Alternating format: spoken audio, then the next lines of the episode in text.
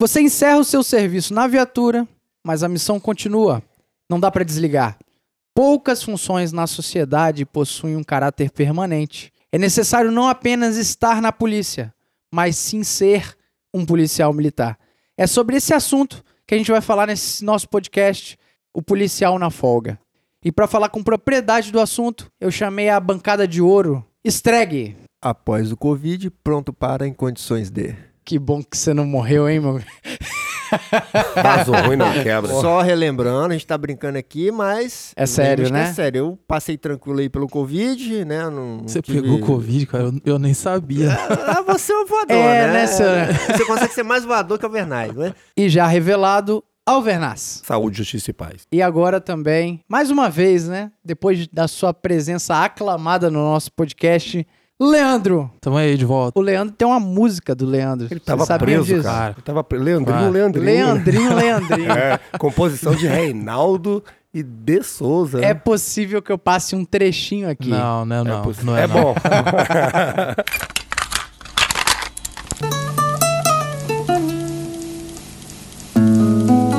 Leandrinho, Leandrinho.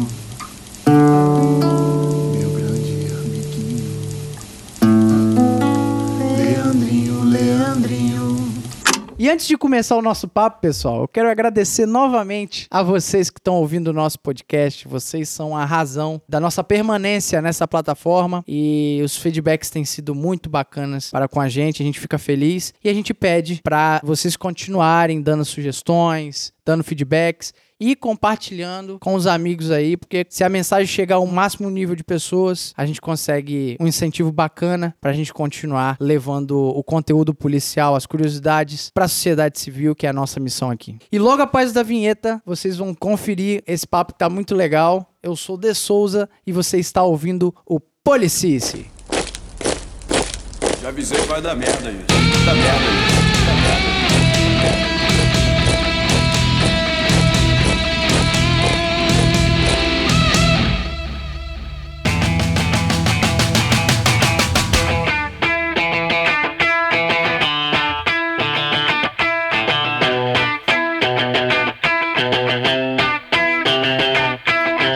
Cara, falar sobre policial na folga é muito interessante porque meramente não dá pra desligar, né? É, com certeza não, né? O serviço policial é um serviço de continuidade e não é pagar mistério, né? Não, não, inclusive é, tá em lei, né?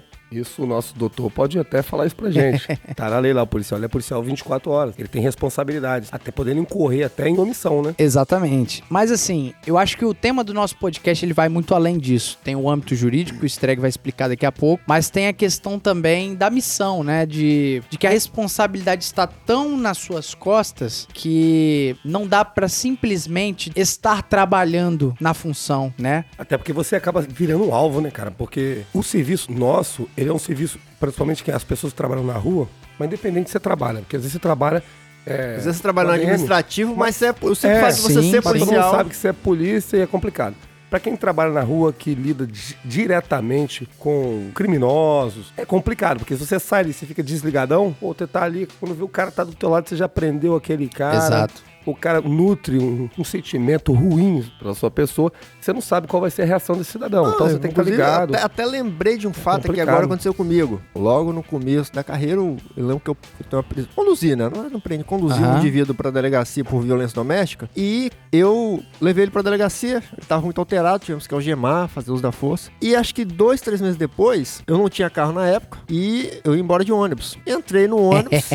Quem é que eu vejo dentro do ônibus? O maldito. O miserável. Aí ele, ele olhou pra mim, eu olhei pra ele, eu tava até fardado. Aí eu falei, caramba, ó, ó como é que é a nossa função. E inclusive ele foi na corredoria me, me- me denunciar. Então assim, é complicado. É um complicado. trabalho de continuidade, E né? digo, mais, e digo mais, às vezes você prende uma pessoa, dependendo das circunstâncias, é muita gente que a gente conduz pra delegacia. Sim. Às vezes cometendo crime de roubo, às vezes uma simples violência doméstica, né? E às vezes eu não consigo lembrar de todo mundo que eu levei pra delegacia. Eu, pelo menos, não consigo. Acho que a maioria dos policiais Só não. que às vezes o cara vai te ver na rua e vai lembrar de você. Com certeza. Os caras têm uma memória fotográfica. Às vezes o cara vai. danada. Então é muita ocorrência que a gente leva pra delegacia. Então eu, pelo menos, não consigo lembrar de todo mundo. Até É porque isso perigoso. esbarra com um caráter não pessoal do nosso serviço. A gente não fica marcando quem a gente Exatamente, conduz. exatamente. Às vezes o camarada ele teve sua briga com a mulher ali no âmbito da violência doméstica, mas o no- foi o que o, Streg mesmo falou isso no episódio sobre o dia a dia na viatura policial, que assim, o caráter impessoal do nosso serviço não é pra ficar tomando partido. Então, às vezes a gente conduz o cara, não necessariamente porque a gente odeia o cara ou quer que o cara se ferre. Não, tá fazendo o nosso serviço e, e isso vai Até passar porque- batido, mas o cara vai lembrar. Até porque é, em muitas ocorrências você vai lá, às vezes você conduz o cara, às vezes você tem que algemar o cara, levar, usar a força. E às vezes você nunca viu o cara na vida e às vezes não vai ver de novo, Exato. né? Nesse mesmo episódio que você mencionou aí, que foi sobre o, o dia na viatura, né? O Como é segundo na episódio, pra quem tá ouvindo o nosso podcast Ba- aí, confere lá. Nós contamos uma ocorrência onde estava eu e você, De Souza, e a gente efetuou uma, cinco prisões, cinco pessoas que a gente conduziu aquele dia de uma briga que teve no terminal. né? a fatídica. É, Passou-se um bom tempo depois daquilo, mais de ano, eu tava num bar conversando com um amigo meu tomando uma cerveja. Chegou um rapaz perto de mim e falou assim: E aí, polícia, beleza? Beleza, cara, tudo bom? Pô, cara, muito obrigado. Falei, pô, obrigado pelo quê? Pô, você tá lembrando de mim, não? Eu falei assim, cara, não tô não. Era um daqueles meninos, cara. Então é o que eu te falo. A gente, às vezes, é- lida com muitas pessoas e não consegue lembrar de todo mundo. Eu, por exemplo, eu não tenho uma memória fotográfica muito boa. Entendeu? Às vezes o cara chega ali, pô, se, se esse cara quisesse me fazer o mal. Exato. Então, por isso você tem que estar ligado. Porque Tem que estar tá- atento. Tem que estar ligado. E aí você, e, e em razão dessas coisas também, né? Tem um fator psicológico nosso que muda muito, mas em razão dessas coisas também, é que o nosso comportamento, os lugares que a gente vai, às vezes mudam depois que a gente entra pra polícia. E quando você vai em algum lugar, certeza. você acaba não agindo da forma que você agia antigamente. Não, inclusive esse é um tópico que a gente vai falar um pouquinho mais pra frente, Sim, mas isso é muito interessante que o policial, ele tem uma missão muito importante ali, mas ele é parte da sociedade. Então a gente vai tirar a nossa farda, vai terminar o nosso serviço, a gente vai voltar pro seio da sociedade onde a gente tem mãe, a gente tem parentes, a gente tem vizinhos. E esses vizinhos não dá pra meramente ter o luxo de se desligar, porque você passa a ser um referencial. Ali tem um policial. Naquela rua, aquele camarada ali é um policial. É, Se alguém invadir a casa de alguém, é o primeiro lugar que eles vão bater. Não, exato. E, e assim, como a gente tá inserido também na sociedade, a gente colhe os frutos do nosso próprio serviço, essa nossa missão que é nobre, na minha humilde opinião, ela também tem o custo da responsabilidade, né? E ele é grande, muito grande. E aí nós temos a imposição legal também do dever de agir. Qual a diferença do dever de agir É, e poder gente vai agir? falar, é, a palavra poder e dever, ela aparece muito na- nas nossas leis aqui no país. Quem regula isso, especialmente para os agentes de segurança pública, essencialmente é o artigo 301, além de outros dispositivos também, né? Aham. Mas é o artigo 301 do Código de Processo Penal. Então eu vou ler aqui para é, ler para os ouvintes. Qualquer do povo poderá e as autoridades policiais e seus agentes deverão Olha prender quem quer que seja encontrado em flagrante delito. Então, essa palavrinha poder, né, que é utilizada pro povo, e deverá para as autoridades policiais faz toda a diferença. Então, quem pode não é obrigado, é, fa- é facultativo. Então, uma possibilidade. Qualquer um do povo ele pode prender se quiser. só. Sim. Inclusive, a gente, eu nem aconselho muito, a gente não, não tem costume de aconselhar ninguém a reagir, e nem se intrometer em Pessoal, de crime. pelo né? amor de Deus, hein? A gente não Se aconselha você isso. não tiver convicto na situação, se não É, tiver nada, não pelo amor de reaja. Deus, não vira herói, não. Chama a E nos polícia. filmes americanos Já- já vi. É, exato. Já- Não, que cidadão, isso? você tá preso Ah, ali, no né? filme é Já fácil, né? para os policiais militares, esse artigo fala em dever. Então, assim, a lei, o Código de Processo Penal, ele obriga o agente de segurança pública a agir caso ele presencie flagrante delito. A gente deve esclarecer ainda o seguinte: essa obrigação, ela não é absoluta. Sim. Né? Então, eu vou dar um exemplo crasso aqui para deixar bem claro né, a, a diferença. né? Explicar pro ouvinte aí. explicar. Tô lá de folga, vejo um cara armado, tô armado também, o cara tá lá com o revólver armado, vai lá roubar alguém. Se eu sentir segurança de ir lá e reagir, segurança pra mim, para terceiros, eu vou lá e Sim. reajo. Agora, tô de folga, vejo quatro indivíduos entrando no banco com um fuzil, né, pra Com roubar muita o banco. disposição, Eu vou reagir ali sozinho? Não, não tem é, cabimento. não tem cabimento. O que, que eu vou fazer? Ligar pro 190. Vou ligar pro 190. 190. Ó, quando tá acontecendo isso, isso. Porque se eu reagir nessa situação, o que, que vai acontecer? Eu vou morrer. Então, Mas assim, você já cumpriu com a sua obrigação. Então, você exatamente. entrou O em que não contato pode- com omitiu, então, o que acontece? É, exatamente. O que não pode é o policial se omitir. Como ele vai agir, Aí é a circunstância daquela situação que vai determinar Já como é é que ele vai outra agir. discussão, se ele né? vai Tem que pra- se avaliar, ele vai, né? se ele vai agir diretamente, se ele vai usar a força, se ele vai usar a arma, se ele não vai, ou se ele vai só ligar pro 190. O que ele não pode é se omitir. Você tem que avaliar. Não necessariamente avaliar. você precisa ir lá e prender o Outra cara ou coisa, gemar o cara, não. só, não é isso não. só fazendo mais um esclarecimento jurídico, essa obrigação de agir, ela encontra divergência na jurisprudência e na doutrina. Ela não é Ou seja, completamente se pacificada. nem os caras que estudam não têm consenso com isso, O né? Guilherme Nutti entende que... Guilherme Nutti, ele entende Luiz que... Guilherme de Souza Nutti, É, meu eu, ídolo. é porque eu chamo só de Guilherme Nutti. Guilherme Nutti Ah, é o Guilherme. Olha o Guilherme, intimidade, eu tenho intimidade com ele. Ah, tá. O Guilherme Nutti, né, ele, ele entende que essa obrigação do policial, no momento dele de folga, ela permanece. Sim. Já o Távora já entende que não permanece, né? Que se encerra quando o policial termina o expediente de serviço dele. E tem um informativo, 421 do STF, que ele vai de encontro ao entendimento do Távora. Que ele, o informativo do 421 do STF diz que o policial não necessariamente é obrigado a agir na folga dele, Sim. caso presencie. Mas se ele agir, ele vai estar agindo como policial de serviço. Vale lembrar quem é Luiz Guilherme Souza Nutti. É, O cara é o juiz, gosta muito dele, exatamente. Entendeu? Professor universitário. Pessoal que estuda direito aí certamente sabe do que a gente tá falando, é um grande doutrinador, a qual a gente tem muito respeito e muito carinho aí. Mas, Streg, o que você tava falando, eu vou além. Quando você entra na função policial militar, quando você tá na missão ali, o senso de dever e o senso de missão, ele incute tanto em você que a lei, ela é meramente um pedaço de papel relacionado a esse assunto, porque, cara, naturalmente, eu não conheço Ó. um policial que falou bem assim, olha, se, pelo contrário, às vezes ele quer que algo aconteça pra que ele possa dar alguma contribuição ali, né? Eu posso dar um bizu? Vale um bizu. Você que vai entrar aí, tá doidão pra entrar, chegar na polícia, olha só, age, mas age com inteligência. Não Exato. faça como esse animal aqui fez, não. Eu não, é sério. O que aconteceu? Eu tava na casa de um amigo meu lá na Serra. Fomos pra lá, me fizemos um churrasco e tal. Tomando cerveja, diversão, música, pessoas bacanas, tudo filé. Aí, certa hora, o cara falou assim: ó, tá acabando a cerveja, cara. Vamos lá buscar uma cerveja? Eu falei, poxa, vambora. Aí fomos buscar a cerveja. Fomos no bairro lá, chegamos, compramos uma caixa de cerveja. Eu pedi, eu fiz questão. Eu falei, eu quero estupidamente gelada. e o cara trouxe, a bicha tava branquinha, cara, tava suando. Canela, Canela de de pedreiro. Nossa, que top. Aí o cara tá preparado lá, eu saí pra fora pra fumar um cigarro, tô lá. E nesse intervalo que eu fui lá fora, eu verifiquei uma situação de crime. Tinha uma moça traficando drogas. Na sua frente. É só, minha só, frente. só uma pergunta: quanto tempo de polícia você tinha? Ah, eu tinha menos de dois anos de rua. O auge da recrutice. Quase, dois, quase dois anos. Não, quase É, dois já é anos já, bastante já é tempo, bastante né? tempo. Mas já, eu, eu, eu achava que eu era o Capitão Nascimento. Ah, Aí sim, sim. Eu, eu não queria Aí, omitir e, naquele momento. entendi. E, e realmente- e você era mais fino que você era agora, você, É. você deveria se achar o Capitão Pô, eu Nascimento me mesmo. achava mesmo. Aí tô lá, cara, eu olhei aquela situação e falei, não, isso não pode acontecer. É hora de brilhar, pô. Porra, Na minha frente, não pode brilhar. vai traficar na minha frente? Nunca, jamais. Jamais. Fui lá e fiz o que tem que ser feito. Analisei a situação, vi que ela era traficante, vi que as outras pessoas que estavam ali eram consumidores. Olhei, vi- não vi ninguém que podia me trazer algum risco na minha vida. Enquadrei, joguei na parede todo mundo. Os militares estavam lá dentro, saíram, me ajudaram, fizemos uma revista.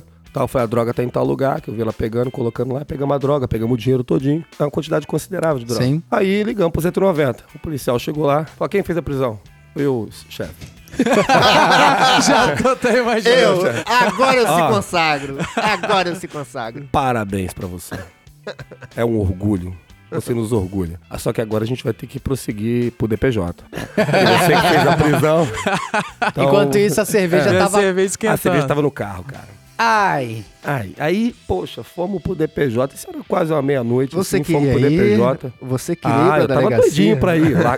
Quem, vai querer ficar num churrasco cheio de pessoas bacanas e com cerveja e comida? Ninguém. É, melhor ir pra delegacia. quero pra delegacia. Ficar lá de madrugada. Eu adoro delegacia. Aí fui pra delegacia. Cheguei lá, Principalmente na folga. O PC falou assim: Ah, não, tudo bem, cara, bacana aí. Só que tá lotado o DPJ. Não, tudo bem, vai demorar muito. Eu, não, acho que não. E realmente não demorou. 8 horas da manhã, eu fui liberado. A cerveja já tinha. A, a abordagem Toda aconteceu. quente. A abordagem aconteceu que horas? ah, quase meia-noite. Nossa. ficou de meia-noite até bom. 8 Com a horas. madrugada toda. rock, cara. Padrão. Ficou todo mundo lá sem cerveja e eu cheio de cerveja no carro. E, mas eu prendi. Ó, Parabéns. Parabéns, tá? Liga Palmas pro pra ele. 190, passa as informações. Deixa quem tá de serviço agir, que é até mais seguro, né? e é mais prazeroso também. Olha que hoje eu tô de folga, Hoje eu tô de folga. Prosseguindo no tema, eu acho um ponto interessante como a gente vira uma referência civil, né? O seu círculo social, ele passa a te ver de uma forma diferente, mesmo às vezes você não sendo a pessoa mais adequada pra dar aquela informação. Um exemplo, tem um amigo onde que ele precisou de uma assistência jurídica. Uma consultoria jurídica seria o mais adequado, um advogado, de repente ele pagar a hora do advogado lá. E nós temos no nosso círculo social um advogado em comum, um camarada que é muito bom nisso e que certamente iria auxiliar ele na situação dele lá. E não, ele procurou a mim. Eu que sou estudante de direito, mas na cabeça dele diz o seguinte: ah, o policial militar talvez ele tenha um conhecimento prático maior. Então, cara. Não adianta, você vira um referencial mesmo. Talvez é a primeira pessoa que eles vão pensar quando um problema iniciar, né? Ninguém pensa em você quando vai fazer um churrasco, né? É difícil. É importante, Só quando é problema. importante você falar isso aí, porque para muitas pessoas o policial ele vai ser o advogado, o médico, o psicólogo. Quantas vezes a gente atende ocorrência de pessoas que estão com problemas às vezes no casamento, no relacionamento? Não, só queria que você desse um gente. conselho. Só queria que você desse um conselho pra ele. Então É. o policial ele é médico. Se precisar de um socorro médico, é você que vai socorrer. Então assim, o policial ele, ele exerce várias funções em uma só. Isso tanto de serviço quanto de folga. A Deixa mulher aquela vez uma queria aqui. só um conselho, né? Que a gente desse um conselho pro marido dela que ele não podia beber. É, mesmo, é mesmo. você não Cara, beber, a Semana passada, é, você falou aí que policial às vezes até, até médico. Semana passada atendemos uma ocorrência, tivemos que levar a pessoa até o PA para receber atendimento. E chegou uma senhora e viu a gente lá fardado, ela olhou pra gente, no- PA, no pronto atendimento. Ela tava ela, num PA. É, exatamente. Ela olhou pra gente e falou o seguinte: Eu tô com uma espinha de peixe agarrada na garganta, o que que eu faço?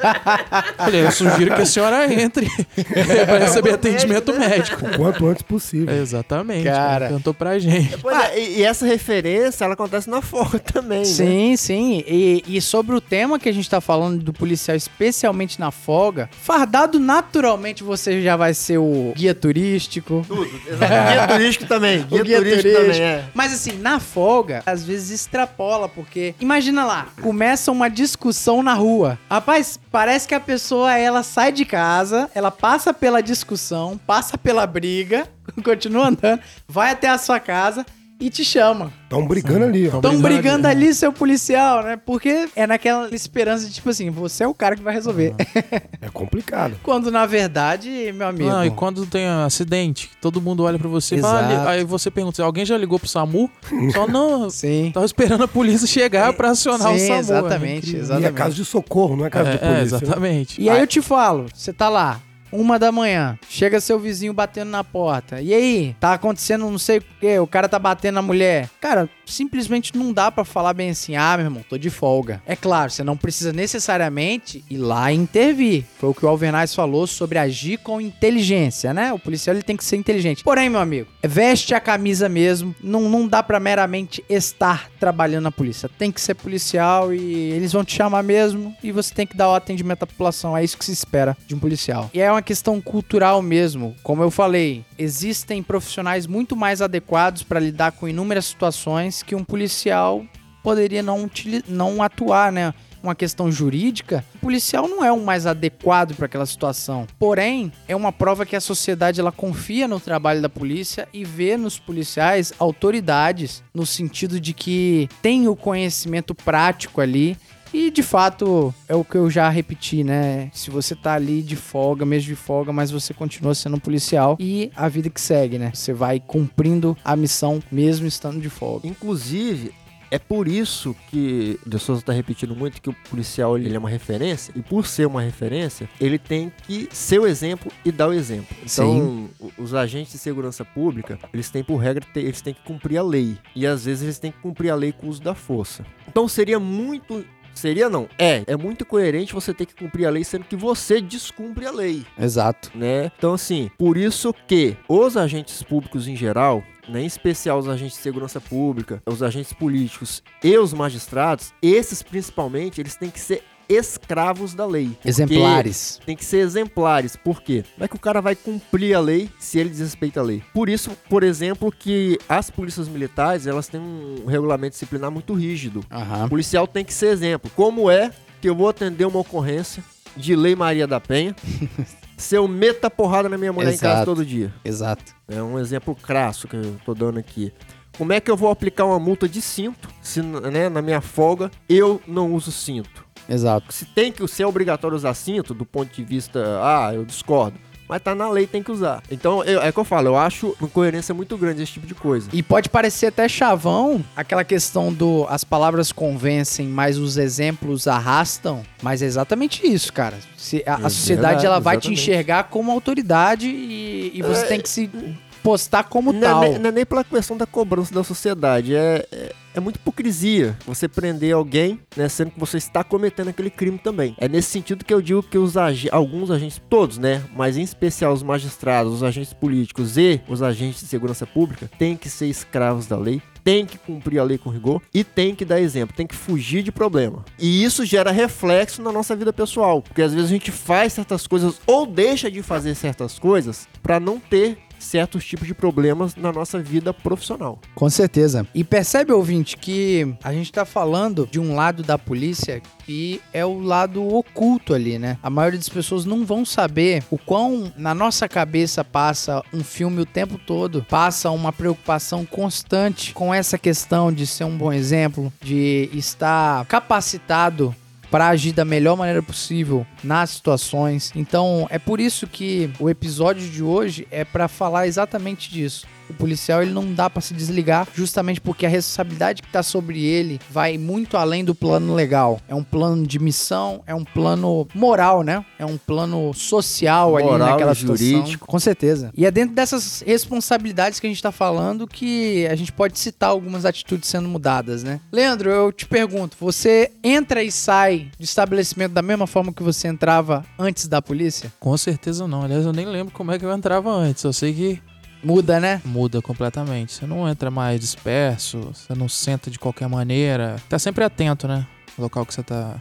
adentrando. Até mesmo a- uma precaução exacerbada mesmo de não ficar de costa pra rua, de sempre estar tentando ter uma visão plena de onde você está. Então você entra numa loja, você nota quais são as saídas, as entradas, da onde que pode vir um perigo. É, essa de não sentar de costas pra rua é clássica, né? Mas tem uma outra coisa que também, que eu vejo pouca gente comentando, mas também é muito importante. Se você entra numa, numa pizzaria, numa lanchonete, além de você observar se não tem ninguém, atitude suspeita, ou como você vai se portar se sentar ali, também é interessante você observar se tem alguém que pode ser um policial militar, entendeu? Exato. Porque se tiver uma situação que você precisa reagir, é interessante que você já tenha mais ou menos uma ideia. Você já aconteceu Interessante comigo de isso estar aí. num local e, e ver uma pessoa assim. Sabe, aqui é meio que um estereótipo, né? Você vê o cara assim, com cabelo raspado, entendeu? Aquela camisa de. com um desenho de caveira, sabe? Você fala, pô, esse cara, ele tem meio cara de. PNCL. É, Quem é sabe.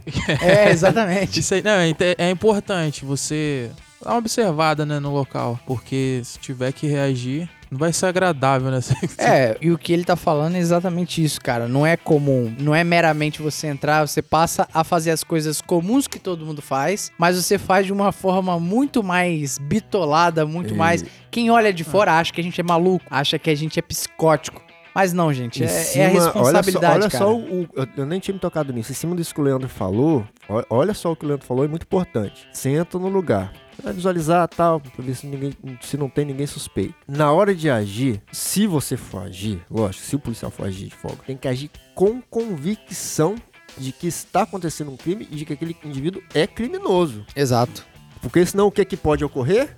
Policial Fogo amigo. no outro. Fogo amigo. Fogo Policial amigo. atirando no outro, Já um pensando que o outro é na- bandido. na serra. Acontecem casos aí de vez em quando. É muito complicado às vezes. Por isso que eu digo, tá na folga, não tem que ficar inventando moda, não. Eu sou fodástico, eu vou prender todo mundo de folga, porque. Exato. E se Porque- for agir, faz como ensinaram no CFA. A primeira coisa, você vai Exatamente. gritar polícia. Você vai gritar a palavra Exatamente. polícia, tem que estar Porque ecoar no ambiente. Porque você se identifica, né? porque O cara não achar que você é um ladrão, né? Exatamente. E mesmo assim, vamos imaginar que sejam dois policiais no ambiente. O cara gritar que é polícia pra mim, tudo bem, dependendo da situação, eu vou ficar calma. Dependendo, se eu desconfiar que o cara é vagabundo, eu vou reagir também. Mas a situação É o que eu tô te nunca falando. vem, nunca vem só com a palavra polícia. O camarada, Exatamente, tem uma ele tem a postura de polícia, Exatamente. ele tem o linguajar de polícia. Mas então- aí dentro disso que o Leandro falou, que eu tô falando. Dentro do que o Leandro falou, se for agir, age com convicção de que ali está acontecendo um crime, né? Para evitar ao máximo o fogo amigo. O que o Streg tá falando, gente, aos queridos ouvintes aí, é que não é fácil. É um- uma mistura de sensações, uma mistura de variáveis, né? Quantas variáveis tem na folga do policial? Então, toda vez que você olhar e você percebe que o policial, ele aparenta ser um cara mais psicótico, né? Um camarada que é o cara da teoria de conspiração. A qualquer momento vai vir alguém. Mas, cara, se você não pautar por esse caminho mesmo, é, às vezes você pode ser presa fácil. Ó, exemplo crasso que pode acontecer tanto com o policial de serviço quanto com o policial de folga. Tô passando em qualquer lugar, vejo um indivíduo apontando a arma para outro indivíduo. Se você tiver de serviço, você vai abordar e você vai enquadrar. Porque se o cara for policial, o cara vai ter que soltar a arma. Porque se ele não soltar, ele vai tomar tiro. Sendo policial Sim. ou não. Não tem conversa. Então o policial que é policial, se ele vê outro policial fardado de serviço, ele tem por obrigação de colaborar Com com, a abordagem. Tem que ficar questionando, eu sou polícia. Certeza. Se o policial de serviço mandou soltar arma, o policial de folga tem que soltar arma e acabou. Não tem que ficar discutindo, não. Concordo? Não interessa se é coronel, se é soldado, não interessa. Agora, se você tiver de folga, é mais complicado. Que você também tá de folga. Se você tiver convicção, você vai, você pode agir. Agora, e se você não tiver certeza? E se aquele cara for um policial? Já aconteceu comigo. O parceiro tava comigo, inclusive, quase atirou no cara. Só que eu conheci, falei, calma, calma, calma, calma. O cara da polícia, tava a situação lá, de um roubo e tal. A gente tava no local. O polícia sacou a arma, meu irmão, e ele deu até um tiro. O polícia que tava comigo, ele já viu a situação. Eu falei, calma, calma, calma, que eu conhecia um sargento, acho que é que virou sargento agora, até muito conhecido aqui, pra quem trabalha no 7 Batalhão. Só que eu ouvi até que ele gritou na hora. Gritou, polícia, pá, papai, deu um tiro no cara. Os caras estavam armados pra roubar outra pessoa. Entendeu? Só que quem olha assim, você não sabia quem tava roubando quem ali. Exatamente. Entendeu? Às vezes é difícil. Aí é né? Complicado. não dá O polícia tava comigo na hora que ele viu e falou assim: pô, na hora ele sacou a arma. Eu falei, calma, calma, segura, segura, segura. Porque eu conheci o cara que tava abordando lá. Inclusive até prendeu o camarada e deu tudo certo lá no final. Já Outra- aconteceu com outra- a gente, você lembra? A gente abordou Com um carro uma vez, nós dois trabalhando junto. São Geraldo, abordamos um carro, o motorista tinha uma calibre 12. Uma 12, é PC. Atrave- é, PC, atravessada PC, no né? colo dele, uma calibre Isso. 12, cara. Aí ele falou: Não, eu sou polícia. Eu falei: Meu irmão, não quero saber. Se você mexer essa mão. É assim. Se você, é, eu falei: Se você mexer essa mão, você vai Exato. tomar. Eu não quero saber, cara. O Até- policial que tá de folga ou tá descaracterizado, ele tem que colaborar, meu irmão. Não tem que ficar questionando, não. E esse Exatamente. polícia, esses dias, inclusive, tive outra ocorrência lá, ele prendeu outra arma lá, um polícia bem atuante da Polícia Civil aí. Parabéns coisa. aí pra ele. Além da ocorrência de São Paulo, nós tivemos, nós tivemos recentemente também uma ocorrência com a PRF. A ocorrência foi o seguinte: PRF abordou, acho que se eu não me engano, um subtenente da Polícia Militar. Não me lembro em qual estado. Abordou. Ele aparentemente estava alterado, alcoolizado, e o PRF, na filmagem, a todo momento falava para o policial militar: olha, não saque sua arma, nós estamos de serviço, não saque sua arma, senhor está sendo abordado ainda, o senhor sabe qual é a consequência se senhor sacar sua arma. Isso deu para perceber na filmagem. Aí o desfecho da ocorrência foi o seguinte: é, segundo consta na ocorrência, o policial militar de folga sacou a arma e, o- e a PRF atirou nesse Loucura. policial. Loucura. né? Não apareceu o policial militar sacando a arma, mas, é, assim, eu, eu não gosto de julgar a ocorrência porque eu não tô lá, mas deu pra perceber que o policial militar tava alterado, tava alcoolizado. Inclusive na filmagem teve uma hora que ele botou a mão na cintura e tirou, Aham. né? Então, assim, é uma outra Mas vamos fazer um, um adendo justo aqui. A maioria das situações que eu estava de serviço e que eu abordei policial, porque não se engana não, gente. O policial tá de folga ali, ele é abordado, inclusive, ouvinte que tá nos prestigiando aí, da sociedade civil. Não entenda que a abordagem é algo vexatório, porque policiais são abordados o tempo todo. A gente anda armado e às vezes se um colega de serviço fardado te enxerga com volume na cintura, acontece mesmo a abordagem. Agora cabe ao policial de folga fazer exatamente o que o Strike Colaborar. falou. Cara, você tá de folga e é legítimo o policial abordar aquela situação. Não é pra denigrir, não é nada disso. O adendo que eu quero fazer, Streg, é ser justo. Todas as vezes que eu abordei policiais de folga, todos eles tiveram uma postura exemplar. Inclusive, nós sentido- já abordamos muito, né? Você lembra quando Nos- você começou a trabalhar comigo? Não, era um com tal gente armada Era o que tempo to- todo. era a maioria da polícia. E, não, e, e era só uma coisa que não, não deu pra prender ninguém, né? É. Mas eu lembro que a maioria dos policiais, inclusive, tem essa preocupação de saber que do outro lado pode estar um policial que está num nível de estresse alto, que o cara tá de serviço ali. Eu lembro que uma situação eu tava patrulhando e a gente viu um carro luxuoso até, e todo isso filmado. Então aquilo gerou uma, uma fundada suspeita ali, né? Uma, uma suspeição daquele veículo. A gente seguiu ele, a gente abordou. Quando a gente abordou, a gente abriu o leque certinho, fez os procedimentos de abordagem. Cara, antes da gente se aproximar do veículo, o cara já com as duas mãos pra fora É do veículo, assim, também. ó. Sim. Olha, eu sou policial militar, tô armado, ou seja, eu não posso reclamar da atitude dos policiais de folga e tem que ser assim, gente. A gente tem que se ajudar, porque o policial de folga, ele tem que ter a consciência de que, camarada, você não tem polícia na testa. Uma né? vez eu fui abordado embaixo de um andu, na casa da minha mãe. Me abordaram, pediram pra descer do carro, desci. E tinha um sargento e tinha um, um policial mais moderno. um- na época, isso foi há cinco anos atrás, né? Isso aí tinha um policial bem mais moderno. Eu saí, ele desceu, a abordagem ia ser normal, não ia nem fazer revista nem nada. Aí eu falei pro soldado, ó, sou polícia, tô armado. No que eu falei que sou polícia, ele parece que ele colou as placas, Ele né? só ouviu Ele o só- armado. É só ouvir, tô armado. O quê? Deita no chão, deita no chão. Desesperou. Sabe o que eu ia fazer? Eu ia deitar. Eu falei, tô deitando. Pelo amor Levantei a mão, tô deitando. Pelo amor de Deus, tô deitando, deitei. Cheguei até ajoelhar, mas aí o sargento, opa, pera, pera, você é polícia e tal. Aí não foi necessário. mas se o sargento mandasse eu deitar, eu ia deitar. Deitar e, e pronto, Tem acabou. que ficar questionando. Não tem E que às vezes a experiência ela é importante. Eu, há pouco tempo atrás, estava trabalhando, aí o senhor mandou ir numa ocorrência, parecia que um cara tinha apontado a arma pra alguém. Chegamos no local, identifiquei as características passadas pelos senhores, aí já vi que o cara tava com um coldre de perna.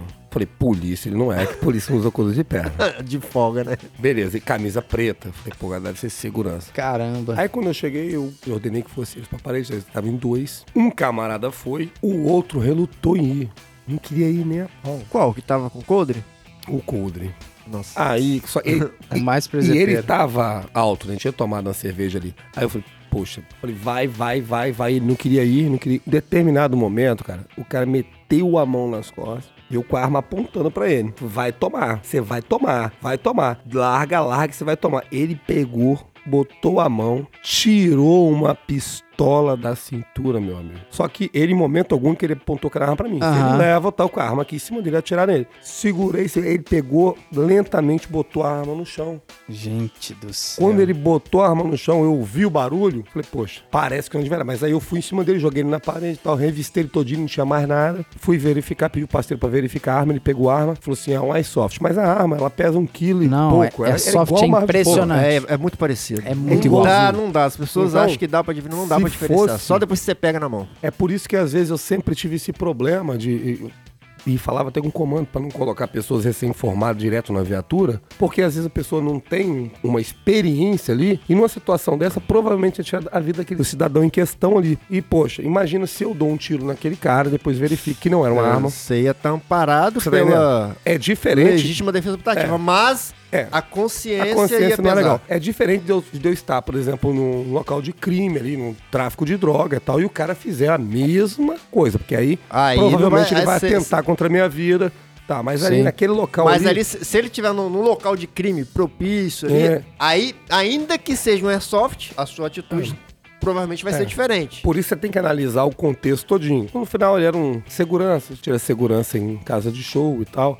Tava bêbado, cometeu um erro. Aquele erro podia ter tirado a vida dele, dependendo de quem tivesse ali. Entendeu? Então a experiência, ela é muito importante pro trabalho policial. E a gente tem que valorizar muito esses bravos guerreiros aí que têm aí seus 20, 30 anos de, de Certeza. profissão por causa disso. É exatamente do que a gente tá falando. Se você cooperar, você sabe o procedimento, você sabe o que é uma abordagem e as dificuldades de uma abordagem policial. O policial militar ele tem que ser o primeiro a dar esse exemplo. Pois é, se houver cooperação na abordagem, dificilmente a abordagem ela terá problemas. Verdade. Isso serve para o policial de folga, serve para o civil, serve para qualquer pessoa. Eu fui Certeza. abordado. Colaborou com a abordagem, dificilmente a abordagem terá algum tipo de problema. Eu fui abordado há poucos dias atrás, perto da minha casa. Tava chegando em casa, uns 20 metros de casa, fui abordado. Eu me identifiquei, não, sou polícia, tô armado e tudo mais. Mas aí o engraçado é que depois o, o meu pai que veio me, me perguntar, falou: ah, vocês te abordaram? Eu falei, é, você viu?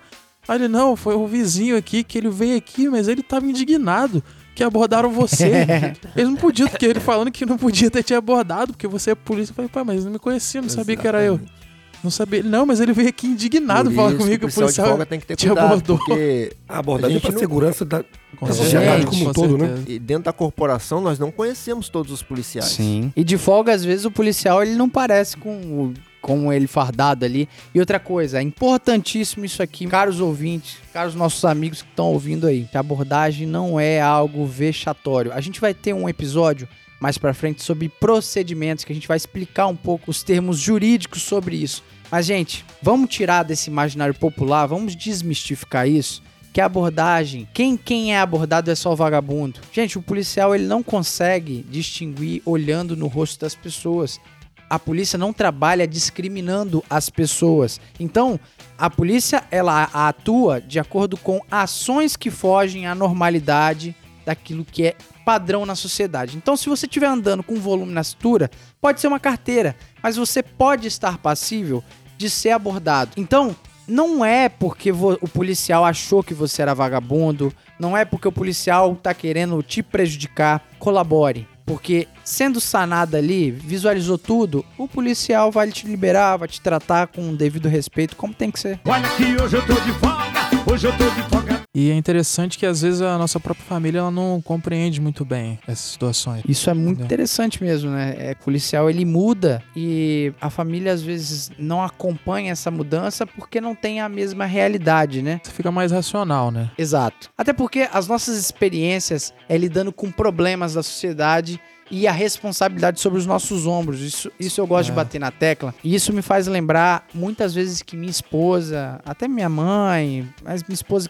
convive mais, às vezes a gente tá num ambiente onde que eu paro de conversar com ela e às vezes ela até tá tentando puxar algum assunto porque eu tô focado de repente num camarada em atitude suspeita e que ela não notou isso, mas que eu notei e eu tô aqui, ó, preparado pra guerra. Por quê? É psicótico? Não, é porque às vezes a gente lida tanto com isso que não dá pra simplesmente ignorar que o camarada tá Sei lá, o cara com volumão nessa cintura acabou de entrar na farmácia que você tá. Não dá, cara. Não dá pra ficar inerte, né? Ah, muda muita coisa, né? Primeiro que você não consegue simplesmente chegar em casa e virar a chave e falar, não, agora esqueci de tudo que aconteceu no serviço, vou relaxar, vou ficar tranquilo. Não tem como. Cara, isso aí é uma situação que é complicada pra você que pra gente, para nós, todo mundo tem suas famílias e tal. Porque antes da polícia, tudo me deixava preocupado, aquela coisa. Hoje em dia, cara, não é qualquer coisa que me preocupa mais. Que tira a paz, né? É, às vezes o cara fala assim, pô, minha mulher tá me traindo. Pô, é normal. é normal. É o que eu mais eu atendo. É cara que, que liga pro senhor que a mulher tá traindo, aí você tem que lá dar sim. um conselho. Essas coisas aí. Quer que fala, ó, não trai mais ele e tal. Esse tipo de coisa. Eu te falo por mim, cara. Eu tive uma situação que eu saí com meu filho e fui no supermercado. E tava eu, a mãe dele ali, a gente tava junto lá no supermercado. E ele ficou brincando, ele tinha uns quatro aninhos, ele ficou andando ali no supermercado. E, e o funcionário do supermercado foi chegar pra trás assim e acabou encostando nele. Aham. Aí derrubou ele, ele chorou. Eu fui, quando eu abracei ele. Aí, calma, filho, para de chorar, fica tranquilo e tal. Eu olhei assim no meu ombro, a camisa do Botafogo, preta e branca, a parte branca ficou vermelha. Eu falei, pô, não, o Milo, né? Falei, "Poxa, que que- alguma coisa aconteceu. Aí eu levei, peguei o menino, calma, levei ele no, no banheiro. Cheguei no banheiro, lavei aquilo ali e tal. E ele gritando muito, chorando demais. Eu vi que tinha um corte. Aí fui até o cara. Só que quando eu abaixei, provavelmente ele deve ter visto a minha arma ou, ou coisa parecida, deve ter visto, né? Aí E que o cara o fato de você ser É. dois metros de altura também, né? o cara tava desesperado, meu irmão. O cara tava louco. Eu Falei, irmão, o que que aconteceu? Não, não, pelo amor de Deus. Eu Falei, rapaz, eu só quero saber o que aconteceu, porque eu vou levar esse no médico. Eu preciso falar pra médica o que aconteceu. Porque senão eu chego lá, a médica fala, pô, esse cara tá maltratando o filho, vai chamar até a polícia Exato. pra mim, né? Aí, com muito custo, cara, ele falou assim, não, cara, eu tô com uma, com uma faca que eu corto os legumes aqui no bolso, e ela tem uma bainhazinha, coloque. E ele esqueceu de colocar. Uhum. Quando meu filho esbarrou, aquilo foi no rosto dele e cortou. Aí eu peguei o menino, tudo bem, valeu. Botei o menino no carro. A mãe dele desesperada. Tava louco, não conseguia nem pensar direito. Eu levei ele no, no médico. Cheguei e falei, ó, aconteceu isso, isso, isso, rapidinho. Levou pra sala lá, fazer, dar, o- dar os pontos nele. Ele Desesperado, ele não conseguia ficar quieto. Eu tive que segurar ele pra mulher dar os pontos. A enfermeira deu os pontos nele, a médica atendeu. Beleza, controlou a situação. Mas o que me chama a atenção nisso é que, se fosse antigamente, aquilo me traria um desespero, uma coisa ruim. Eu tratei aquilo com naturalidade, Sim, uma frieza, foi né? normal. Uhum. Então, isso aí você acaba trazendo pra sua vida, não só nesses momentos. Você traz na sua vida como um todo. e você vira essa pessoa. Que eu, sinceramente, não admiro nada a pessoa ser fria dessa forma. E isso te traz problemas no casamento, em relação com o pai, com o amigo, com todo mundo. Porque o que para as pessoas é muito importante, para você é uma coisa comum. É normal e isso acaba afetando demais a vida do policial. É a visão que eu tenho, assim, sinceramente. Isso me incomoda. Mas não tem outro jeito. Eu já disse isso, acho que em podcast passado eu repeti. Até uma frase de uma série. Não me lembro qual série. O dia mais terrível, o dia mais difícil da vida de uma pessoa, às vezes é, é mais um dia de serviço para o policial Um militar. policial. Então, às vezes acontece uma tragédia na vida daquela pessoa, o policial militar vai lá, atende, se envolve emocionalmente. Só que para aquela pessoa, o pior dia da vida dela. Para o policial militar, é só mais um dia de serviço, é só mais uma ocorrência. Uma carga emocional que a gente traz para nossa vida pessoal. E aquilo vai massificando, né? E você carrega fatalmente pra dentro de casa pra sua folga, né? Pra sua vida normal, cotidiana, né? Porque o, o policial não se engana não, gente. O policial ele tem os seus afazeres, muita gente tem outras atividades. Ah, tem gente que gosta de tocar. Eu sou músico, por exemplo. O Alvernaz é um, é um bom torcedor do Botafogo. É uma pessoa normal. Porém, cara, algo vai mudar quando você tem, por missão, por definição do serviço, tá ali lidando com problemas dos outros. Eu pergunto pra vocês, será que em algum momento a gente vai ser totalmente frio de não trazer nada pra dentro de casa, nada pra nossa vida cotidiana? Eu tenho, vou fazer 11 anos de polícia. Eu normalmente eu chego em casa, como você falou, eu sou um bom torcedor do Botafogo. Ah, Chego em casa, eu quero trocar mesmo, botar minha camisa, ver o jogo do Botafogo e tal. Só que quando eu falo, não é nem ficar, você ficar com assim, ó, a frieza que aquilo traz em você enquanto ser humano. ser humano. Por exemplo, eu perdi um, um primo meu assassinado. Eu fui no local, cheguei lá, eu vi e eu mantive frio o tempo inteiro. Eu comecei a pensar como ele morreu. É o que passava na minha cabeça.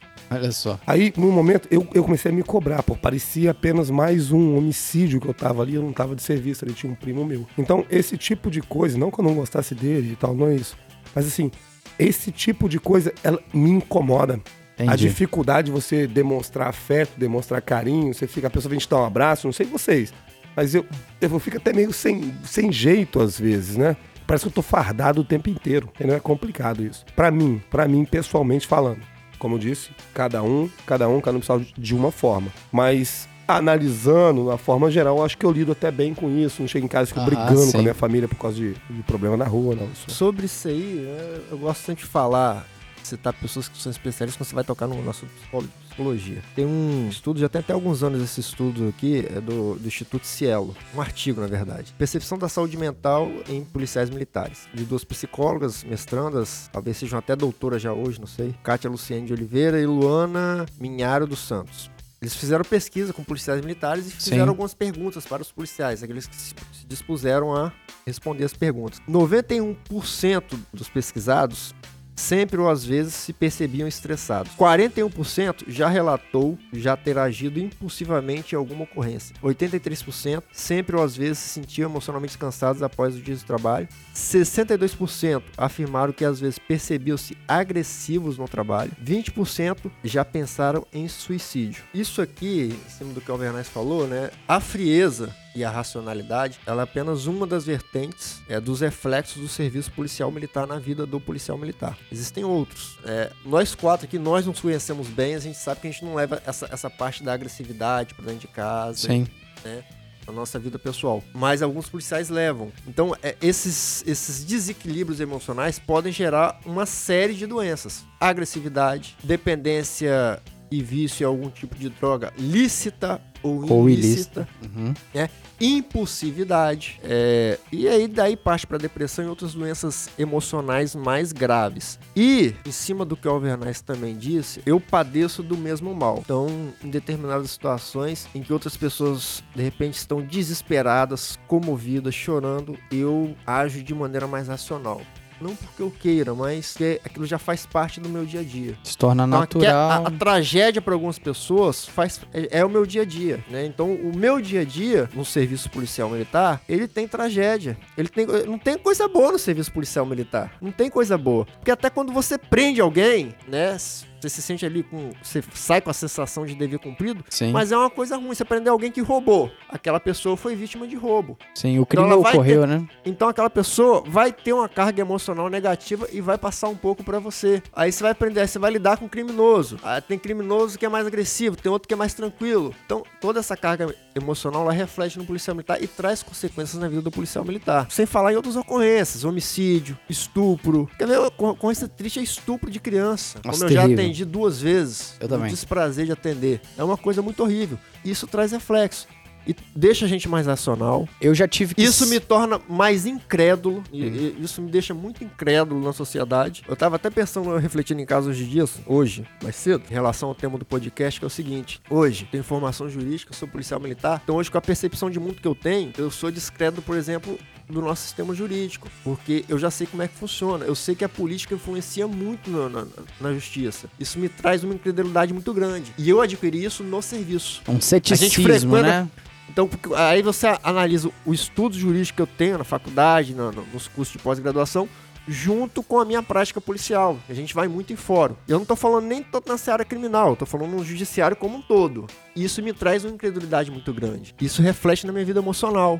Um exemplo que acontece comigo. Até dois anos atrás, três anos atrás, eu estudava muito para concurso. Hoje eu quase já não estudo. Então, assim, E você acha que foi devido ao serviço policial, essa carga que o Alvernaz citou? A gente lida com o mal, a gente lida com os sim, problemas sim, da é- é, sociedade, que- é o que eu digo. Bate ali. É, é, essa questão, ela tem um lado positivo e tem um lado negativo. O lado positivo é o quê? É que você passa a ver o mundo como ele é. Então, às vezes, quem não é policial não consegue enxergar certas coisas que nós, policiais, enxergamos. Não consegue ter uma visão de mundo, né, é, que nós temos. Então, esse é o lado positivo. O lado negativo é que enxergar a verdade, às vezes, Às não vezes- é bom pro seu emocional. Eu disse outra frase que eu disse há uns podcasts atrás. O judiciário usa palavras adocicadas para dizer o amargo. E o que, que eu quero dizer com isso? Quando você enxerga a verdade nua e crua como ela é, se você não sabe lidar muito bem com essa verdade, isso vai te trazer reflexos negativos para sua vida. E na atividade policial militar, a gente se depara muito com essa verdade, com o mundo como ele é mesmo.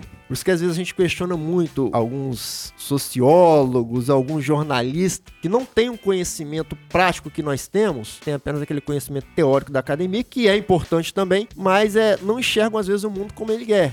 Seja às vezes por uma questão ideológica, ou seja porque são enganados mesmo. Ou meramente porque a pele não está em risco naquela é, pode situação, ser né? também. A ciência empírica sobre um determinado assunto é o que nós temos. Ou seja, a gente sabe pela Inclusive- prática. Inclusive, tema de podcast, né, a gente pode até fazer um, um dia só pra falar sobre a questão psicológica do policial. É o que os ouvintes pedem a respeito para falar um pouco sobre essas questões psicológicas, psicanalíticas da saúde mental dos policiais, principalmente do Espírito Santo, e que a gente está trabalhando. O que eu bato na tecla, Streg, é que a gente não pode fazer um episódio de tamanha densidade sem pessoas capacitadas por e isso eu sem vou- estudar muito. Por isso que eu já Eu não quero mandar- falar besteira aqui sobre mas isso. é por isso que tem que chamar as pessoas tecnicamente qualificadas. certeza. Por isso que eu falei pautado no estudo, né? Então, assim, a gente ali a É muito prática sério é o isso, estudo, gente. muito sério. Tem uma coisa que eu costumo falar sempre quando as pessoas me perguntam como é que é e tal. Eu falo, porque normalmente quando você tá nervoso, eu joguei futebol, então tem aquele frio na barriga e não raramente você vê as pessoas tremendo, treme e tal, quando você tá numa situação de risco, numa situação, ah, vou perder isso aqui, ou posso morrer, no caso do nosso serviço aqui, você vai tremer. E eu, cara, eu tenho, como eu te falei, quase 11 anos de polícia. Depois que eu me tornei policial, eu lembro de uma vez só que a minha mão tremeu. Eu não vou contar a história, deixo pra uma outra hora. Quando eu fui pegar uma água que eu vi que a minha mão tava tremendo, aí que eu senti o tamanho da gravidade daquela ocorrência. A pessoa vê a óbito e tal, nessa ocorrência aí. Então, mas é que aquela ocorrência, ela mexeu comigo. Às vezes eu sonho com essa ocorrência. Então, hoje, a minha mão tá aqui, ó, você pode olhar. Ela não treme. Às vezes o pau pode estar quebrando ali, minha mão tá firme, como tem que ser. Tem que ser assim. Porque se a mão estiver tremendo, como é que você precisar tirar, como é que você vai dar um disparo, né? Você Mas tem que isso ser a, a isso é pessoa sólida ali, né? Eu lembro. de tudo que a gente tá falando aqui. Exato. Essa frieza, ela ajuda pro serviço, mas pra sua vida pessoal, isso não é bacana. Eu me lembro de uma ocorrência que eu tava saindo, era seis e meia da manhã, faltava 30 minutos pra eu ir embora. Inclusive, eu atendi essa ocorrência com a Cabo Simone. Não sei nem se é sargento hoje, não sei. Um abraço ah, pra deve ela. ser. Abraço para Cabo É, Sargento Simone. Cabo sargento, não sei. Grande Simone. E essa ocorrência foi uma ocorrência de latrocínio. Latrocínio, pra quem não sabe, é roubo seguido de morte. Então, um vagabundo foi lá, roubou um professor, coordenador de uma escola. Foi uma ocorrência famosa, e... né? Triste, Exatamente, Triste. eu que atendi essa ocorrência. Triste. E ele acabou matando o professor para roubar o carro desse professor. Eu tava saindo de serviço, era seis e meia da manhã, e o Alvernaz assumindo o serviço. Me deram até a opção, ó, vai, vai embora para casa, deixa que o Alvernaz assume. Eu preferi ficar e terminar a ocorrência. Eu optei por ficar e terminar a ocorrência. Uma ocorrência muito desgastante emocionalmente, porque era uma pessoa de bem, era uma pessoa muito querida na escola e na sociedade. E eu lembro que foi uma ocorrência marcante, teve muita pressão e tem que ter mesmo. Eu lembro que. Sua mão eu- tremeu. não tremeu, Na mas eu era cheguei. na escrita, não, né? não, não tremeu, mas eu cheguei Tremeu. em casa depois, quase uma hora da tarde, e eu chorei. Eu fui tomar banho, cheguei em casa uma, meia, não, meio-dia, uma hora da tarde, e eu comecei a chorar debaixo do chuveiro. E, e chorei de alguns dias depois, não sei se foi dois ou três dias depois, não sei. Chorei quando eu vi a entrevista do ladrão preso. Eu chorei Isso de raiva. que te deixa puto, Então, assim, cara. Foi uma ocorrência muito desgastante. A, a partir daquele momento ali, eu até mudei um pouco o meu jeito de ser, o meu jeito de agir, tanto de serviço quanto fora de serviço. Foi muito desgastante, teve uma cobrança muito grande. Sim. E engraçado, a gente tava ainda atendendo uma ocorrência de violência doméstica. Algumas pessoas gritaram, ó, teve tiro ali embaixo agora, a gente correu, chegou lá. Você vê como é que é complicado pro policial militar. Eu cheguei no local, ele tava baleado no peito, e o cara às vezes tinha o quê? 20, 30 segundos talvez que ele tivesse terminado de sair. Se eu tivesse ido atrás, eu teria pego ele na hora. Mas aí acabou, ele acabou sendo preso depois, Mas é jeito. a vítima mais importante. Só que o que, que era mais importante naquele momento? Tentar salvar a vida do professor.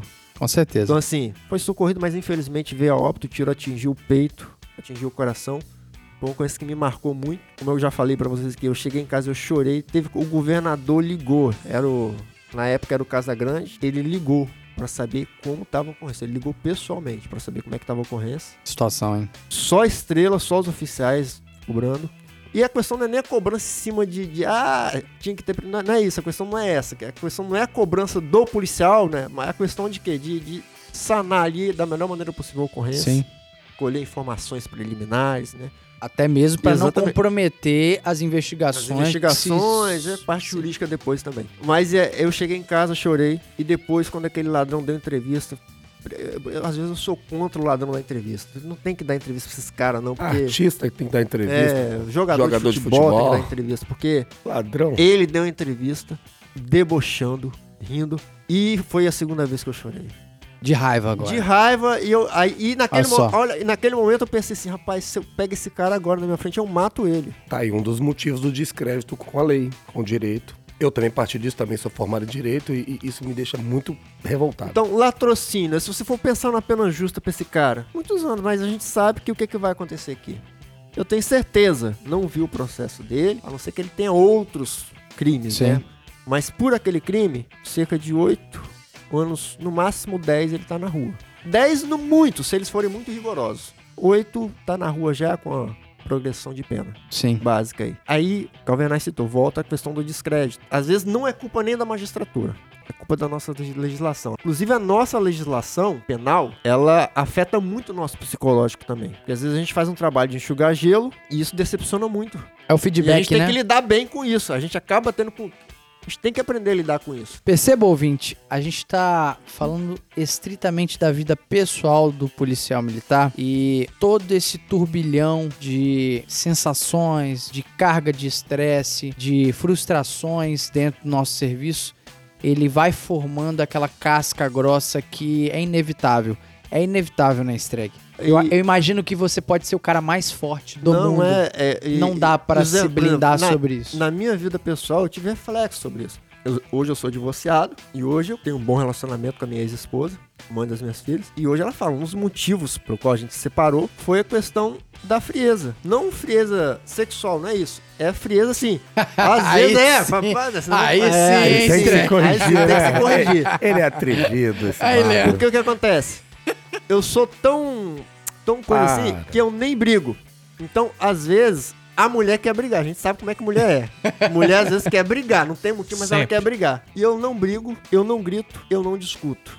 Às vezes até Eu fruto falo do mesmo que jeito tá que eu tô falando né? aqui, eu falo. Uhum. Eu falo Já- em casa. Se eu estiver brigando, discutindo, tendo uma discussão fer- feroz em casa, dentro de casa, é desse jeito aqui que eu vou estar falando. Já que o papo deu uma aliviada, que tava meio pesado, O eu, clima quero, tá. eu, eu quero só fazer um comentário aqui.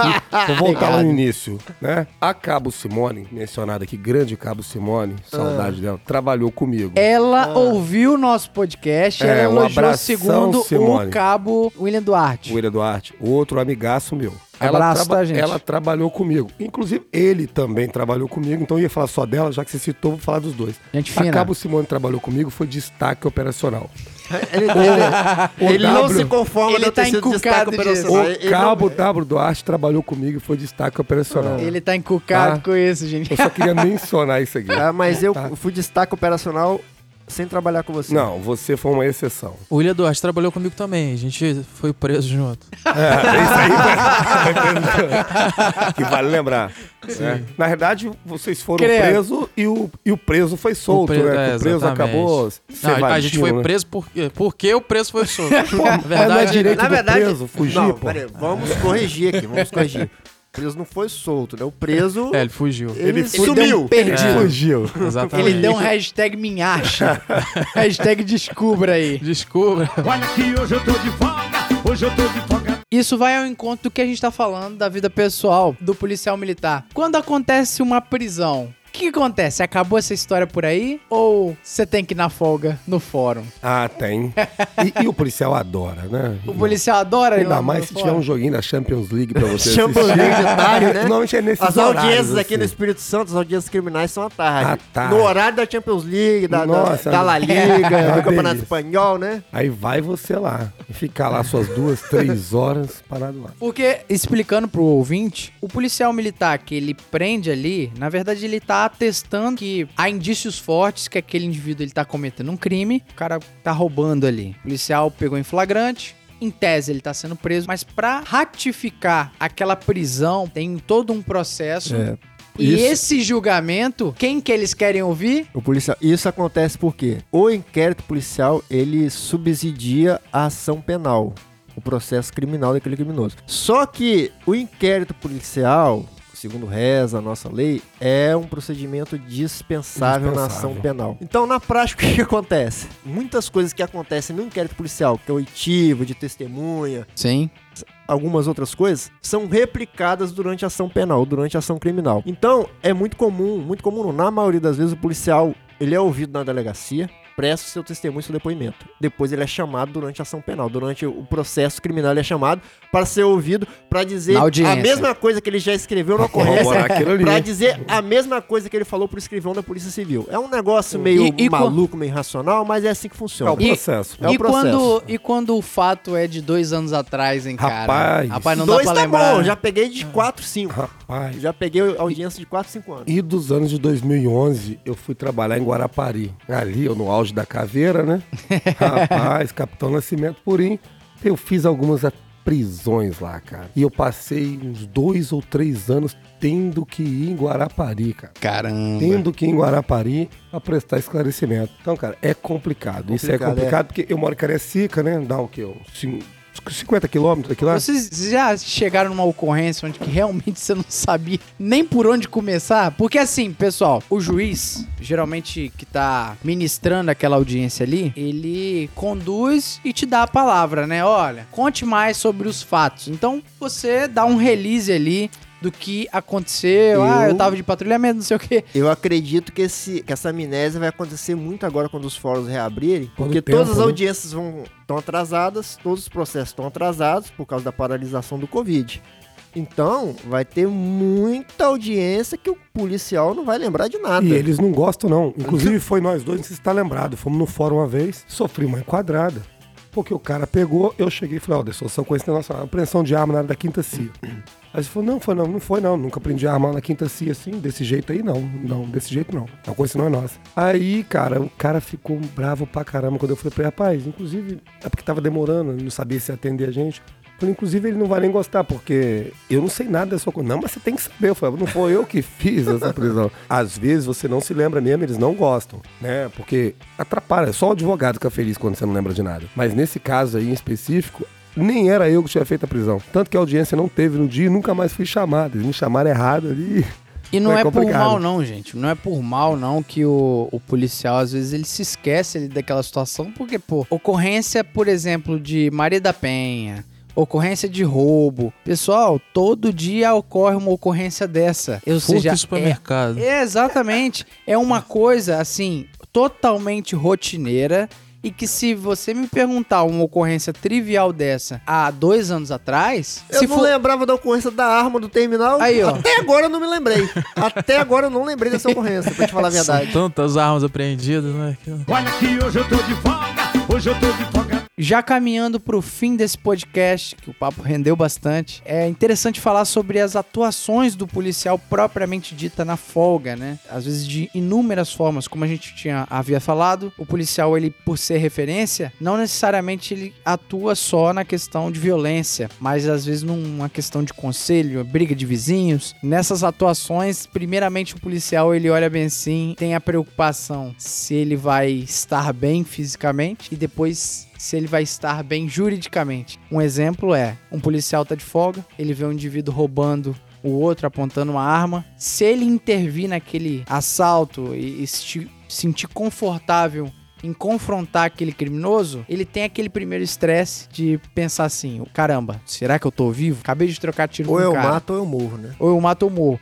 E depois, qual que é a pergunta que o policial se faz? Será que eu tô Você preso, preso? também? Exatamente. Os botões da cabeça aqui ficam o tempo todo trabalhando nesse sentido aí. Né? Inclusive, eu lembrei de uma situação. Teve um, um militar da companhia que ele casou, convidou alguns companheiros e tudo mais, e depois lá o pessoal saiu. Foi todo mundo lá pro Triângulo das Bermudas em Vitória, né? Aí, enfim, o pessoal comemorou lá, o pessoal lanchou e tudo mais. Na hora de ir embora, cada um foi caminhando pro seu carro e o meu carro era o que tava mais distante. Eu fiquei sozinho, né? Cada um indo pro seu carro, eu fiquei sozinho. Quando eu cheguei, eu entrei no carro, eu vi, passou três indivíduos assim, passaram na frente do meu carro, olharam assim. Achei meio estranho, meio suspeito, Aham. mas eles passaram direto. E eu fiquei observando, eles atravessaram a rua e enquadraram um casal que tava entrando no carro deles também, um carro de luxo. E naquele momento eu analisei, olhei em volta e resolvi agir. Era você e você ali. Era, é, eu, e- eu e eu. Resolvi agir, até foi meio bastante por impulso, né? Porque eu fui. Eram três. Eram três indivíduos. Caraca, É, mas eu. mas o sangue ferve, É, velho. mas é, olhei rapidamente assim e vi que eles tentaram na mão grande, né? Porque nenhum dos três apresentou a arma. E eu cheguei, enquadrei e os três correram. Cada um correu numa direção. Eles chegaram a tomar o, o celular Aham. da, da menina e o relógio do rapaz. E os três, cada um correu uma direção. Eu escolhi um e corri atrás. E depois eu tava até comentando, falei, cara, ainda bem que eu tinha saído de um casamento, tava bem arrumado, inclusive. Porque pensa você, na...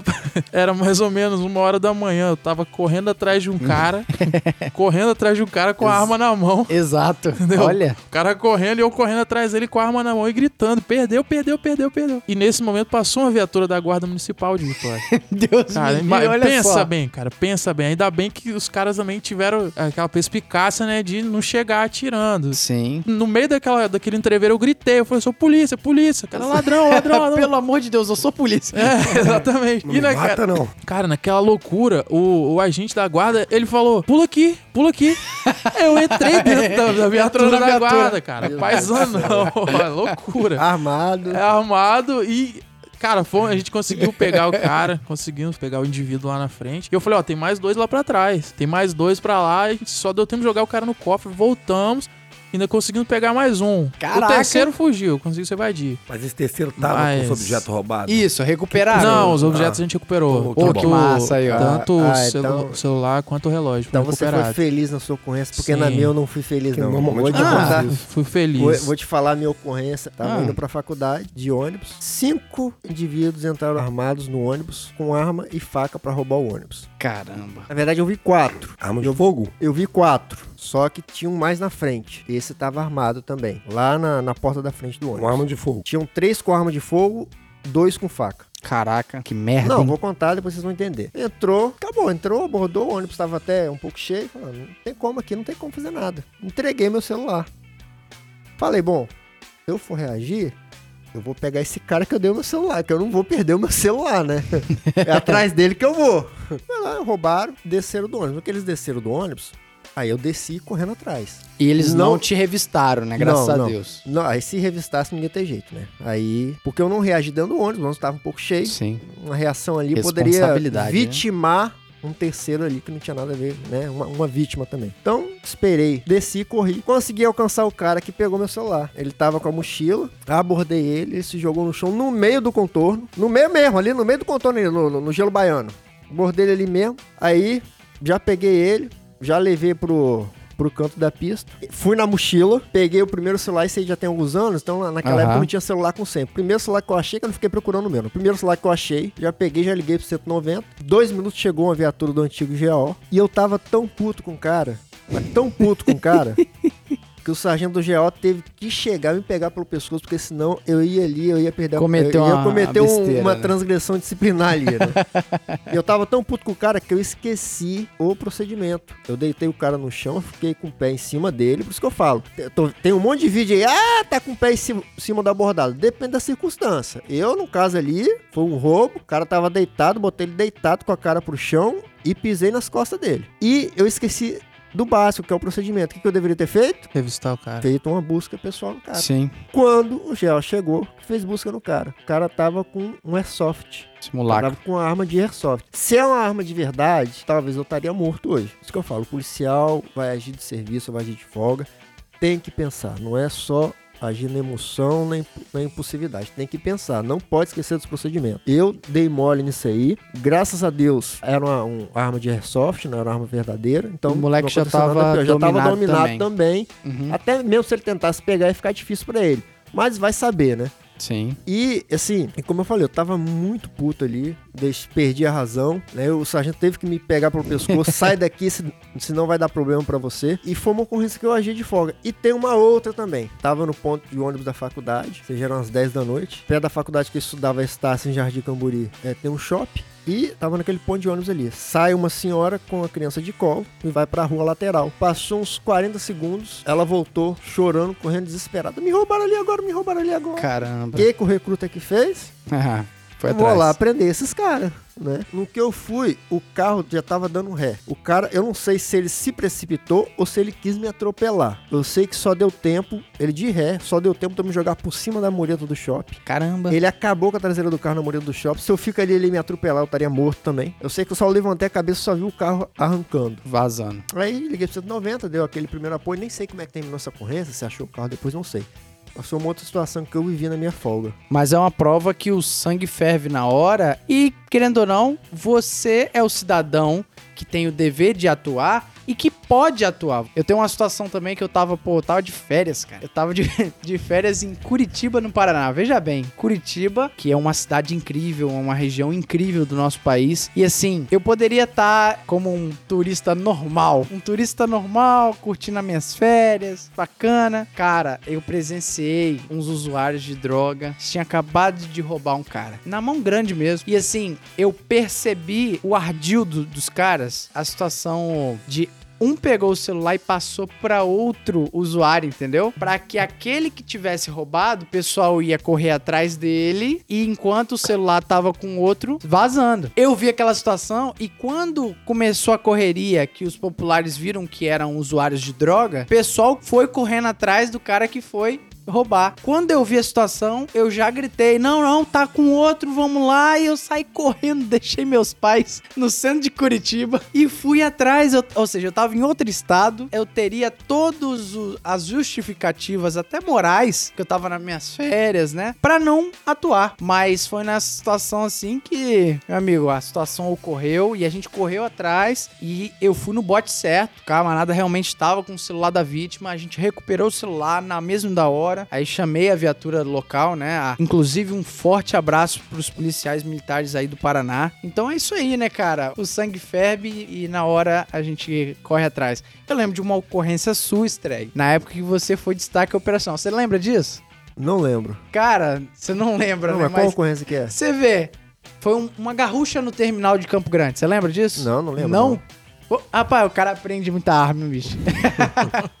Mas foi uma situação estregue, que eu lembro que eu estava de serviço e você de folga. Foi a época, inclusive, você foi destaque operacional, que você tava no terminal de Campo Grande, talvez nessa mesma época aí. Sim, era Que você andava bastante de andava- ônibus, andava né? muito de ônibus. E aí Não tinha carro na época. você viu uma situação de um camarada ostentando um ga- uma garrucha. A garrucha do Jack Sparrow, Leandro.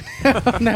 o negócio. E o cara tava ostentando lá Dois pra, tiros só. pra uma menina lá que tava do lado dele no, no Ah, ele ônibus. tava querendo Exatamente. aparecer pra menininha lá. E aí você era um dos últimos da fila, você viu aquela situação e já foi daquele jeito. Larga, larga a arma, senão vai tomar. E aí você chamou a viatura, a gente chegou logo após, né? Não lembro dessa ocorrência. É mesmo, cara. Não lembro. Mas olha só, isso é um gancho muito importante que eu gostaria que vocês comentassem. Atuação em ambientes aglomerados, não só em ônibus. Olha o quão complexo, ouvinte, é você, enquanto policial militar, você no dever de agir ali, agir numa situação dessa. Olha que absurdo. Se Já é complicado você estando de serviço. Você de folga é mais é pior complicado ainda. Puxando a sua história, Streg, que aconteceu foi no contorno, né? Sim, no contorno na altura de Nova Isso, Rosa da isso Penha. aí, uma situação erma e um ambiente ermo e também numa linha de ônibus que costuma Na ter época bas- nem iluminação tinha. costuma ter bastante roubo ali nessa linha Sempre de, tem até nessa hoje. linha de, até de hoje. ônibus. tem muito né? roubo ali. Imagina se o vagabundo ele resolve te revistar. Aí estaria formado ali. Não teria outra situação além de tentar reagir Reagir. e olha só a situação como é complexo, ouvinte. Você está numa situação de que tem um aglomerado de gente e que se você atuar ali, se você for preciso, perfeito, aquele soldado perfeito, né, que atirou perfeitamente, só pegou no, no agressor, você Igual virou o herói. né? Agora, a grande chance de resvalar, Pegar pe- em alguém, pegar um pegar em- disparo de arma de fogo. Exatamente. E você vai ser alguém. E, é uma- condenado. e, e, você- ve- e veja o quão complexo é, porque você tá dentro do ônibus, o criminoso te aborda, te revista. Se ele tivesse me revistado, mesmo sabendo que eu correria o risco de atingir um terceiro, eu iria reagir porque. Questão da me- vida, né? Questão da vida, porque eu teria, eu tenho que preservar a minha vida. Então, mesmo correndo o risco, às vezes, de atingir terceiros, se ele me revistasse, eu, mesmo sabendo disso, eu reagiria. Porque senão eu seria morto. Então, às vezes, o policial é o seguinte: às vezes o policial, mesmo sabendo que ele tá colocando em risco a integridade jurídica dele, ele vai ter que usar força. E acabar entrando num dos tipos de excludente de ilicitude também, mesmo que eu atingisse um terceiro Sim. diante da circunstância, acredito eu. Mas ia trazer um estresse muito grande, tanto do ponto de vista Repercussão jurídico, negativa, meu amigo. repercussão negativa, Pode ter certeza. ia trazer um estresse jurídico e fora a questão psicológica, né? Que porque quando a gente acerta um bandido, a gente já sente um pouco. É uma vida que você tira. Bom, eu Agora, não sinto, ima- não. Se o cara atirar em mim, Não, não, que eu Assim. sinto. Não, não, não é remorso. A palavra não é remorso. Né? Não, é, não é remorso. É você. É um negócio. polícia assim, não é assassino, mas Sim, se der sim. pra cima da gente, vai ter não é- também. a palavra, quando eu falo que a gente atinge alguém, um criminoso, não é que você sente remorso, não é isso. É traumático, né? É, é- é traumático, é uma vida que Sim, você sim. tira. É uma vida que você tira. Não é agradável você ver alguém morrendo ali com um tiro que você deu. Agora, imagina, isso, isso falando de criminoso, agora imagina você acertar um terceiro, um inocente. Nossa. Então, Não mesmo que você, é o que eu tô te falando, perdoar. mesmo que você esteja amparado pela legítima defesa, psicologicamente você vai ficar muito abalado. Eu, me conhecendo, eu não reagiria, para não ter esse sentimento aí. Porque eu vou falar uma coisa que talvez eu nem concorde com o que eu vou dizer.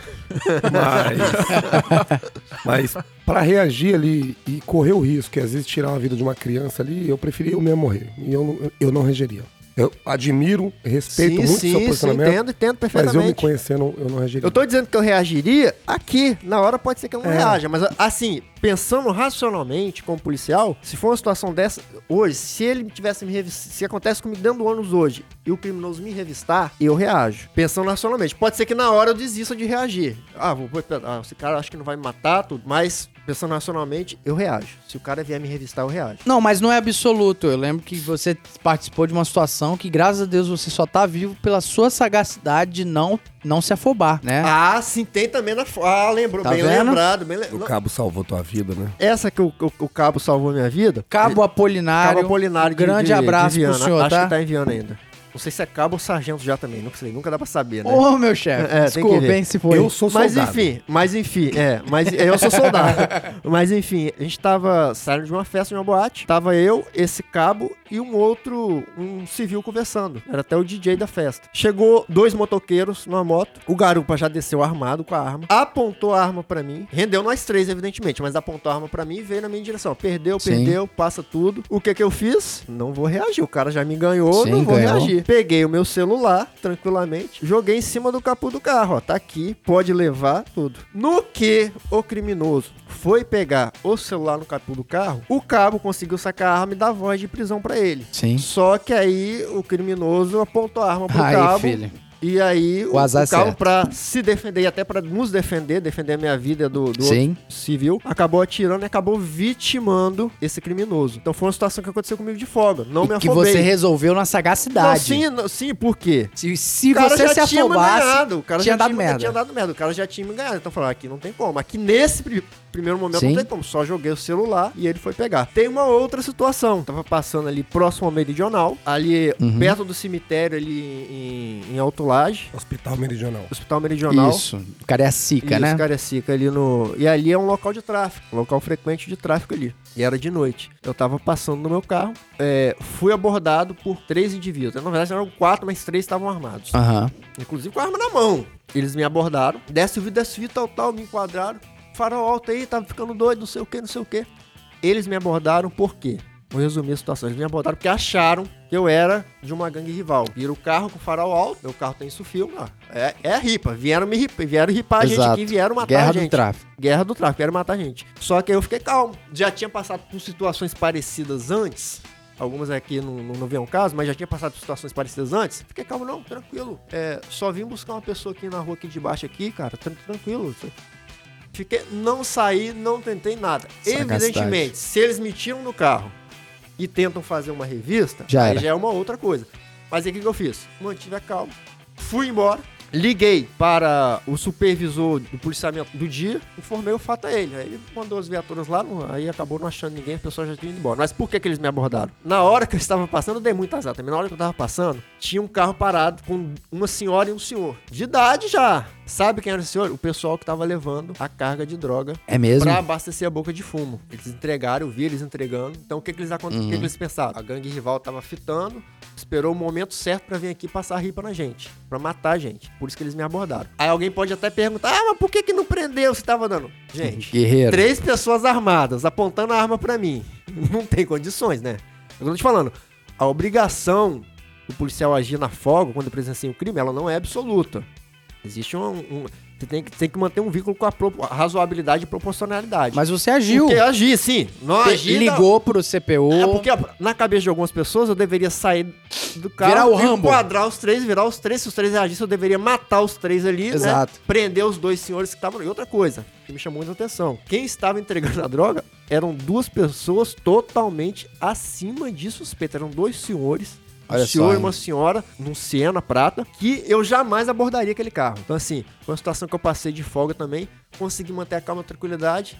Tô vivo hoje por causa disso. Não me afobei. A verdade só reforça o que eu penso. Não existe receita de bolo, embora a gente guarde os ensinamentos dos procedimentos, né? Mas a sua vivência, o seu histórico enquanto pessoa, ele vai te dando essa casca grossa pra você exercitar essa sua sagacidade. De repente, Easter egg, se você não tivesse passado pelas ocorrências traumáticas que você É, passou as na vida toda, situações. você não teria essa até. frieza, essa frieza e é exatamente isso. O Alvernaz citou alguns pontos negativos que essa frieza traz pra gente, mas quem sabe se você fosse um camarada menos frio, você teria essa reação e infelizmente poderia estar na podre, né? Cada situação requer atitude conveniente a ela. Específica, né, Exatamente, Alvernaz? Exatamente. É muito sábio falar isso aí. Olha que hoje eu tô de folga, hoje eu tô de folga. Mas é isso, pessoal. Essas particularidades na vida pessoal do policial militar, o quão o serviço, a carga histórica que é nos dada mediante o serviço policial militar, não tem como não dar reflexos. E esse foi um pouco do que a gente apresentou pra vocês nesse episódio. Eu espero que tenha ficado algumas curiosidades abertas aí. A gente tocou até assuntos pouco sérios, assuntos mais pesados, mas que, a bem da verdade, são assuntos necessários a gente falar essas consequências positivas e negativas. Não é não, Streg? É, com certeza, a gente abordou os pontos positivos e negativos aí do, do policial na folga. Policial também é gente. Policial Certeza. também pega Covid. policial chora, policial ri também. E nós temos, sim, alguns deveres diferenciados das demais, da demais parcela da Certeza. população, mas também gozamos de parte dos direitos fundamentais Sim. que a população tem. Afinal, policial também é gente, nós temos nossos anseios, nós queremos ter a nossa família, os nossos filhos, viver em paz, principalmente viver em paz. Não, é isso aí. A gente é meio doido, mas a gente é, é legal, pô. a gente é limpinho. Toma banho. E é nesse clima que a gente vai fechando nosso episódio. Agradecer imensamente a você, os nossos ouvintes, razão pelo qual a gente está fazendo nosso podcast. Estamos muito felizes, não é não, Venaz? É, saúde, justiça e paz pra todo mundo aí. E quero agradecer aí o carinho das pessoas aí que têm ouvido o podcast. Tá massa, Com né? surpresa, tem gostado, né? Dado aí, ó, feedback bacana aí. A gente te encontra Poxa, nas redes sociais agora, né? Você fez. Muito obrigado. ele fez Você um- fez pra ele mim, fez Ah, É. pô, Instagram, Instagram, Alvernais.policice. Policice, tudo junto. Isso aí, tudo junto. Ele tem um na cara do gol também. Na cara É, do gol, na- que, que é o plano B, né? Não, na cara do gol eu falo só É de mais pra futebol. futebol. ali, pra, pra quem gosta mesmo aí tal. Bacana demais. Streg, Patrick Streg no Instagram, né? Isso, Patrick Streg, é, polícia também é gente, polícia chora e ri também. É, você que é familiar de polícia, tenha paciência com ele. Bom. Importante falar isso, tenha paciência com o com seu familiar que é policial militar, porque o nível de estresse que a gente suporta é muito grande, Certeza. né? São estresses de, de vários tipos. Então, boa noite aí, bom dia a todos para o horário dia, que boa tarde. Posso mandar um abraço? Pode, por Queria favor. mandar um abraço para uma grande amiga de pelotão, a Samela, Sargento Samela, reformada. Ô Samela, infelizmente falei no final, não sei se você chegou aí pra ver, mas eu vou te falar pra você olhar um minuto lá depois, tá? Eu sei que você é muito tarefada, mas saudade de você, querida. Um beijão no fundo do seu coração. Leandro Fotógrafo. No Instagram, Leandro Fotógrafo, né? É, isso aí. Até percebi que teve um pessoal, a galera nova seguindo aí. Bacana. Quem quiser seguir, é só procurar lá no, no Instagram. Leandro Fotógrafo. Bacana demais. Mais uma vez agradecer o Leandro por tirar um pouquinho, né, do, do, do É tempo. difícil, É né? difícil, o homem é disputado, rapaz. É fácil, Ah, não. Mas o pessoal tem dado um, um feedback bacana, né? Tanto Quem não do gosta Leandro. dele, né? Pô, o cara O é, cara tem empatia. O cara é padrão, pô. Alvernais também tem sido um, um grande figurão aí que o pessoal tem Ah, clamado. o pessoal deve ter adorado a história do, Le- do Alex Luthor, né? Fantástico. É isso aí, pessoal. Vamos ficando mais uma vez aí com o episódio. Fiquem com Deus, até a próxima e tchau!